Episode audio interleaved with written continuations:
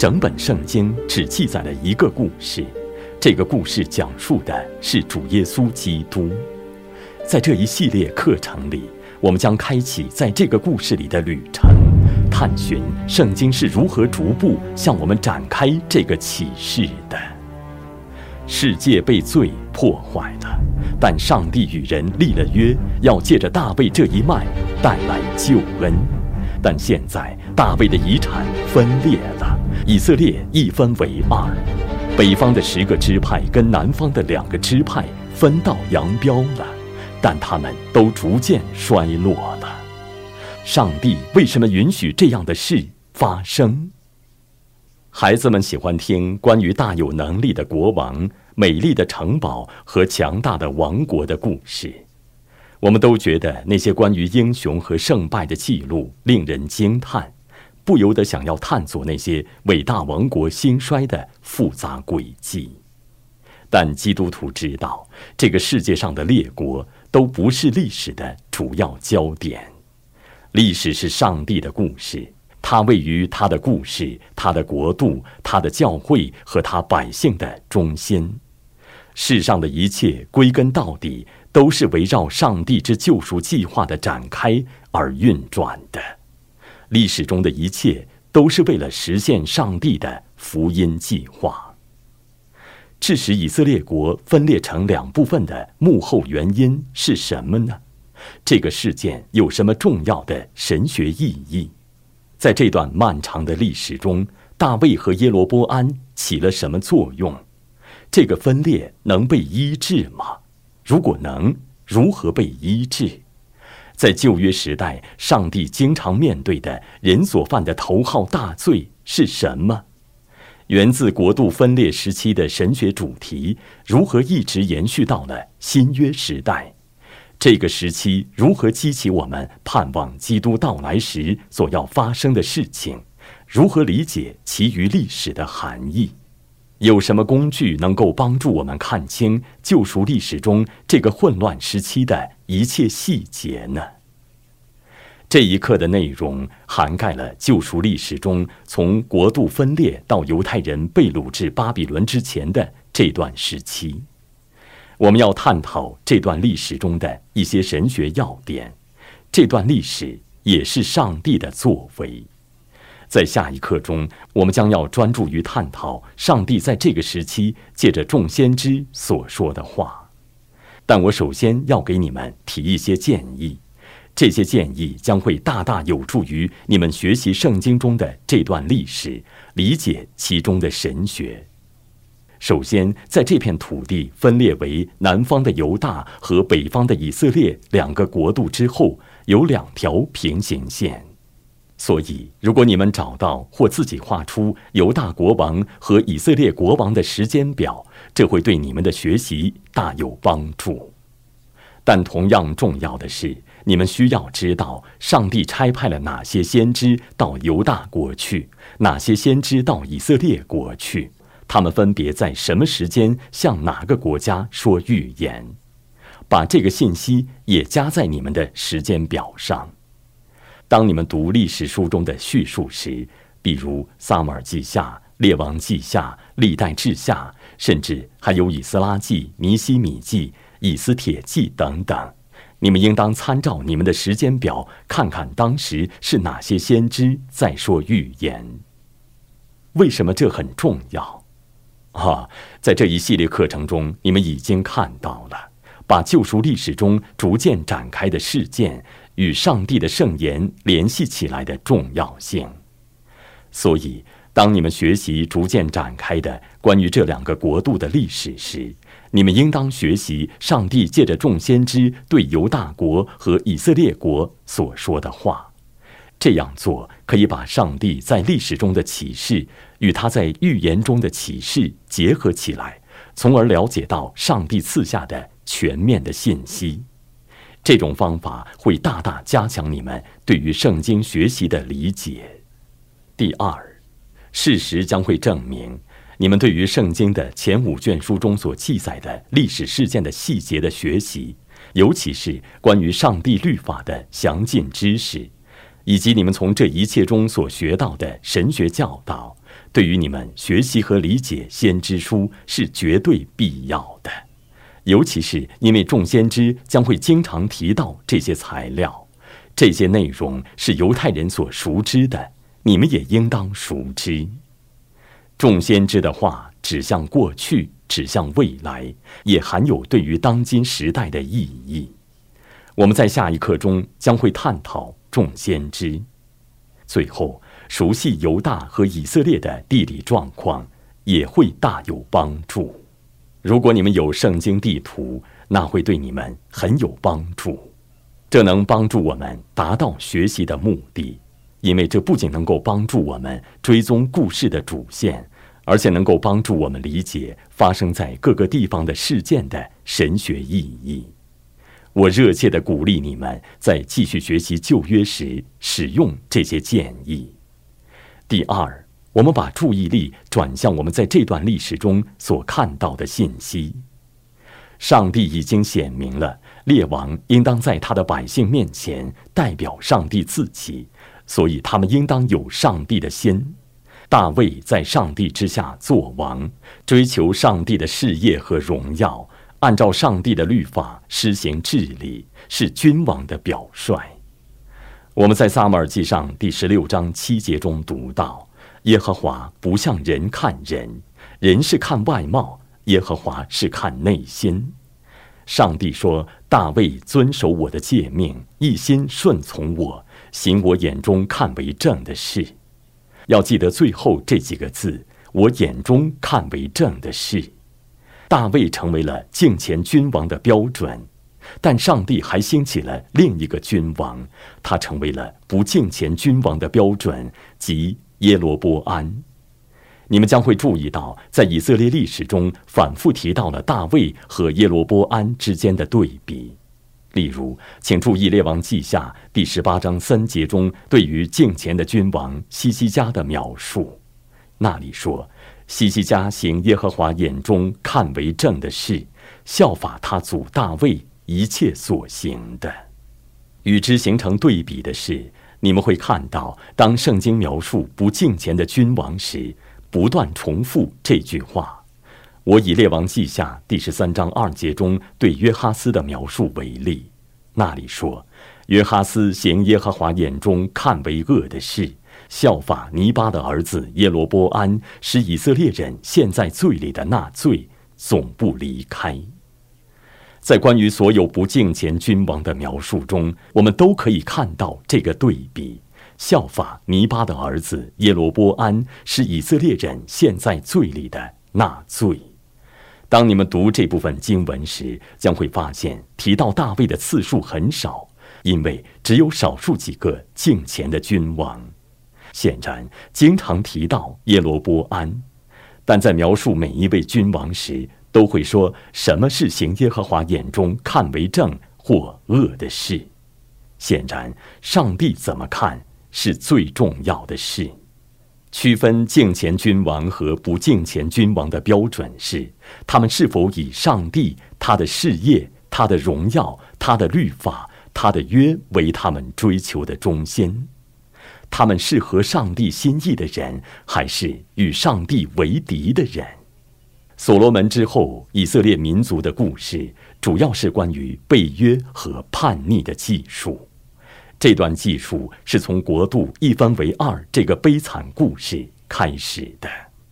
以色列民族分裂成了两个国家，南部的两个支派和北部的十个支派各自为政，致使以色列的神权政治不可挽回的割裂了，应许之地四分五裂了。所罗门的儿子罗波安成为南国的王，耶罗波安成为了北国的第一位君王。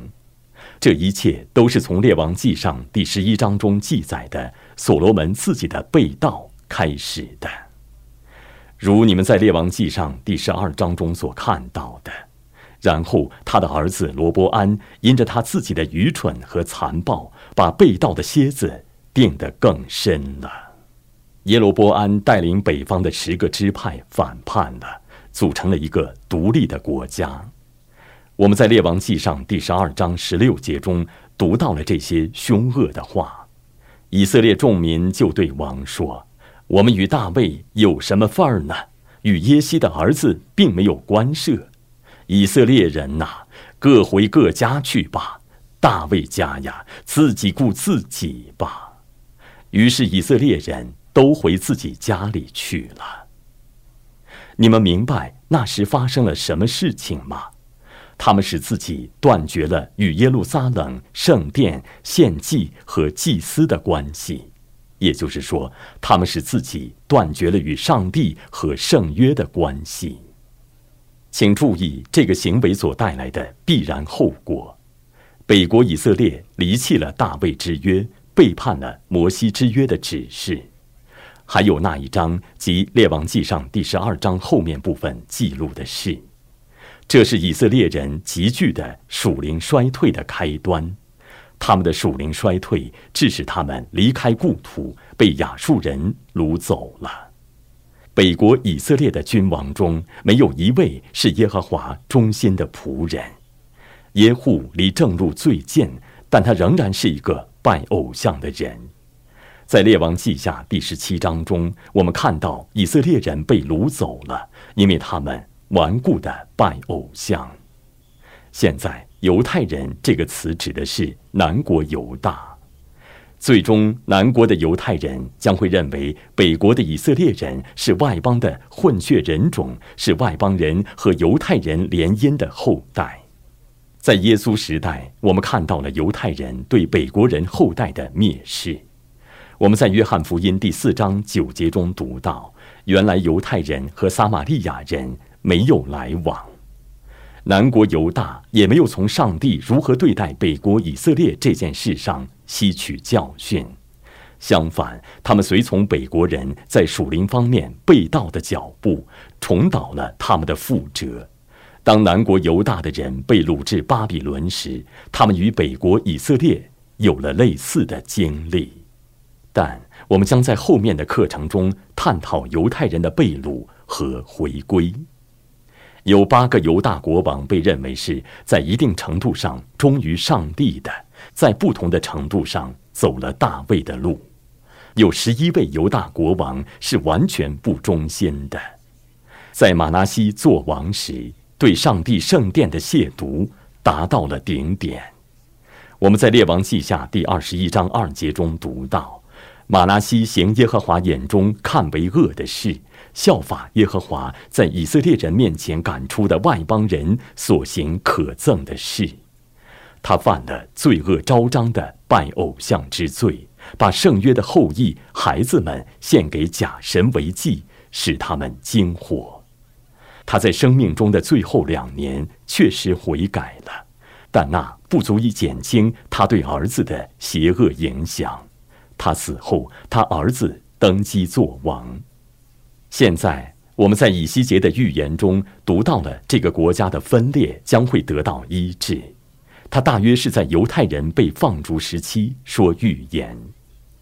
在以西结书第三十七章十六到十七节中，我们看到那里描述说，上帝应许要把以色列和犹大这两根木杖连接为一，但这个分裂只有到新约时代才会被消除。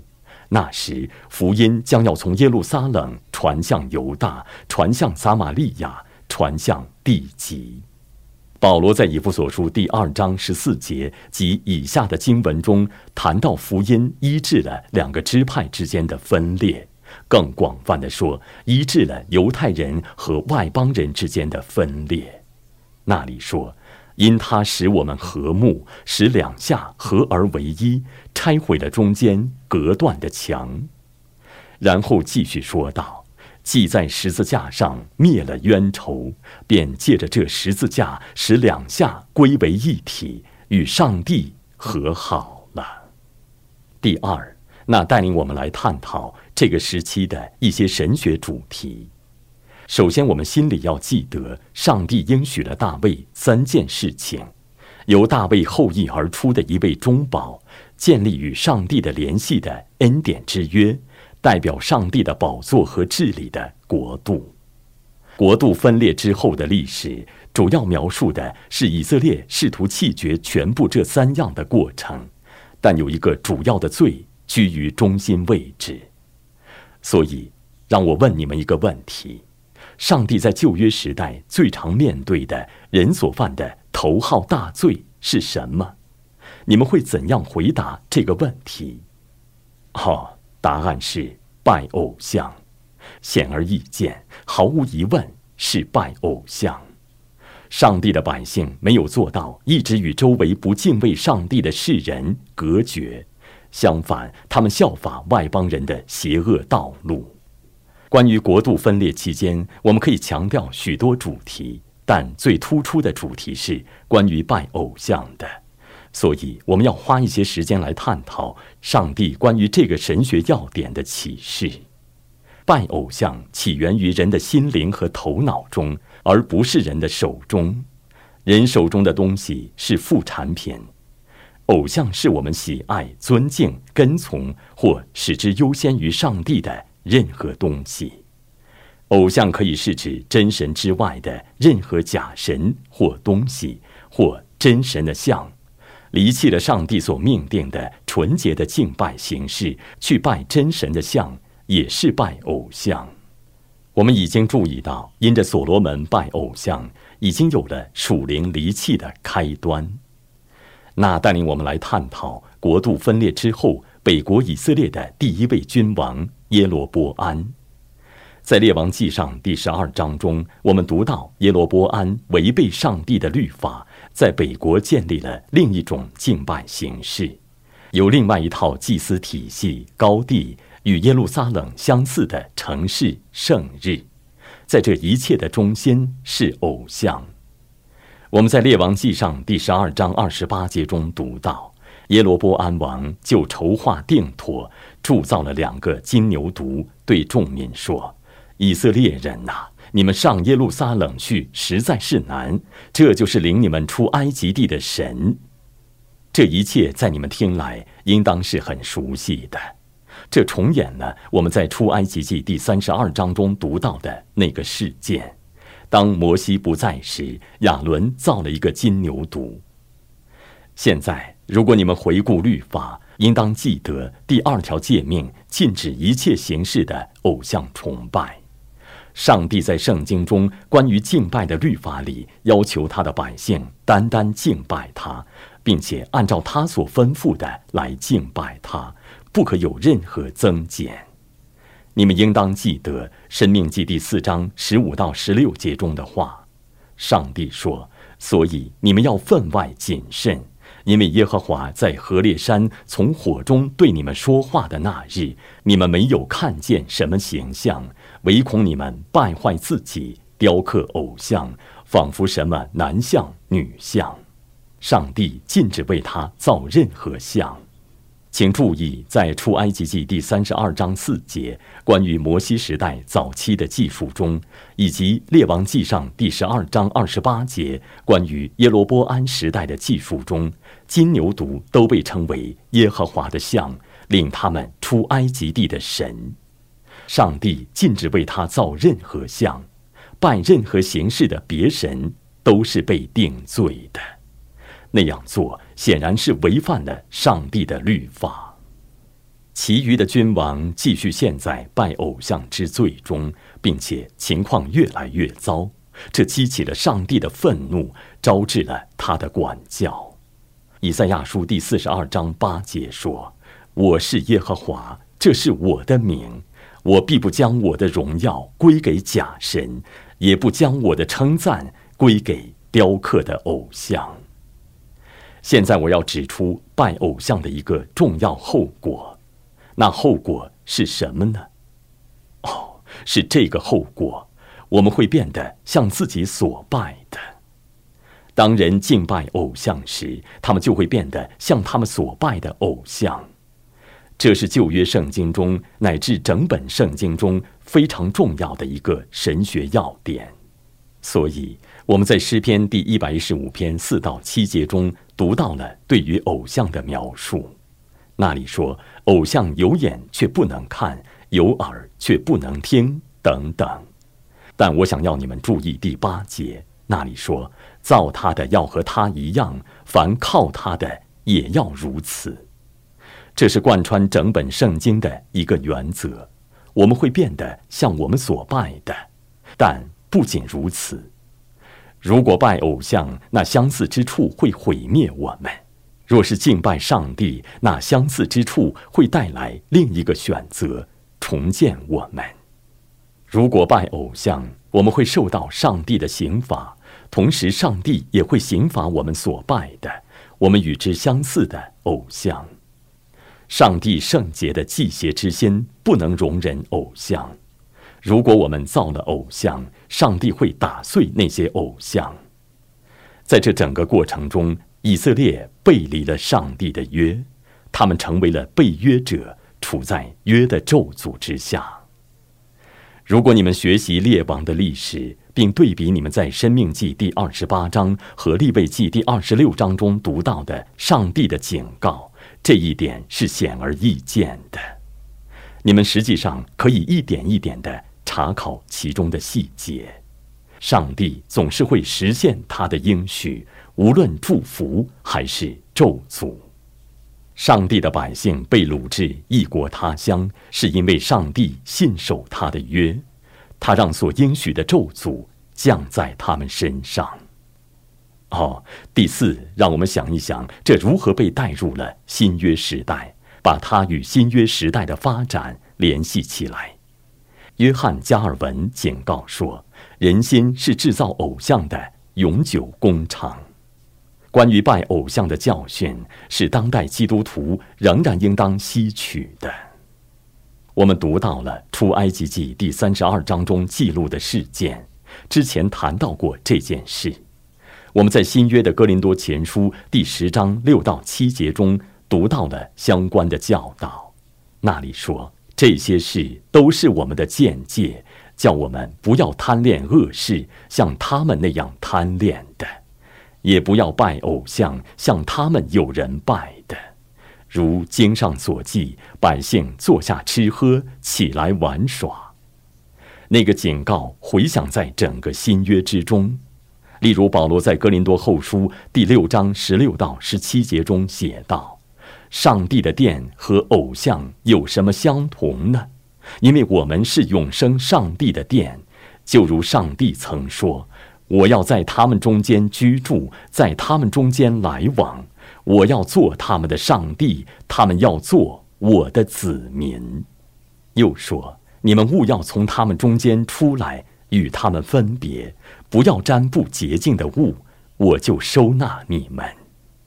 约翰在他的第一封书信的结尾处，即《约翰一书》第五章二十一节，发出了这样的劝勉：小子们呐，你们要自守。远避偶像，所以关于拜偶像的警告与当今的基督徒有关，就像与从前的信徒有关一样。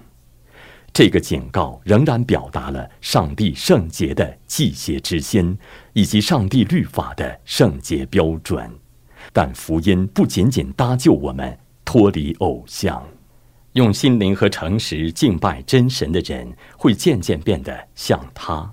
我们会变得像我们自己所敬拜的上帝，在乐园里照自己的形象造了人。当然，在人堕落之后，人里面上帝的形象被损毁了，但上帝仍然是我们敬拜的唯一合法焦点。那些凭着对福音的信心来到他面前，按照他圣言中所命定的方式敬拜他的人。借着圣灵的服饰，经历到上帝的形象正在自己里面重新建立起来。我们在格林多后书第三章十八节中读到：“我们众人既然敞着脸得以看见主的荣光，好像从镜子里反照，就变成主的形状，荣上加荣，如同从主的灵变成的。”罗马书第八章二十九节教导我们说：“上帝预定了他的百姓效法他儿子的模样。”所以，圣经中有关于不可做任何像的警告，不可做上帝的像，也不可做别的任何偶像，也应许了敬拜上帝所带来的祝福，变得像他。然后我们在旧约关于分裂的国度的叙述中，读到了关于一位又一位君王的记录。每次我们都被迫总结出，他不是那一位，不是所应许的那位伟大君王，还有另一位更伟大的君王要到来。也就是说，我们在等候和盼望，直到基督最终在新约的记录中出现了。他是大卫宝座真正的。最终的继承者，基督是唯一的一位真正合上帝心意的君王，因为他是圣洁的弥赛亚，他将会成功的彰显上帝的权柄，那是亚当当初所没有做到的，也是以色列诸王没有做到。我们在但以理书第七章十三到十四节关于基督升天的预言性描述中看到了这一点。我在夜间的异象中观看，见有一位像人子的驾着天云而来，被领到亘古常在者面前，得了权柄、荣耀、国度，使各方各国各族的人都侍奉他。他的权柄是永远的，不能废去；他的国必不败坏。在福音书中，耶稣把这段经文。应用到了他自己身上。此前，在但以理书第二章中，上帝在赐给尼布甲尼撒王的梦中描述了基督的国度。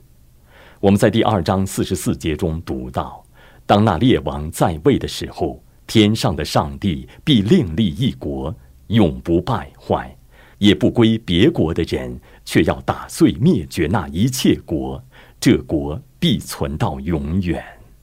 但以理书的第二章和七章中的这些经文，就是基督赐下的大使命的背景。基督在马太福音第二十八章的末尾，呼召我们要把福音传到地极，使万民做他的门徒。你们看，旧约的历史为新约中关于国度的主题提供了背景。基督的国度远超过别的一切国度。因为基督是一位远超过别的君王的大君王，他是万王之王，他的国度将会拓展到全世界。我们在启示录第十一章十五节中读到，世上的国成了我主和主基督的国，他要做王，直到永永远远。你们在启示录第二十一章二十四节中也读到了关于福音在列国中最终的成功和关于天堂的描述。列国要在城的光里行走，地上的君王必将自己的荣耀归于那城。这是一幅美丽的画面，这是那位大君王所应许的那位。我们读整个旧约时都在等候他。有什么国度像他的国度呢？没有别的国度像他的国度，所以所罗门当初的祈祷仍然是当今时代每个真基督徒心中的呼求。列王记上第八章六十节说：“使地上的万民都知道，唯独耶和华是上帝，并无别神。”诗篇第六十七篇仍然是我们一直唱的歌。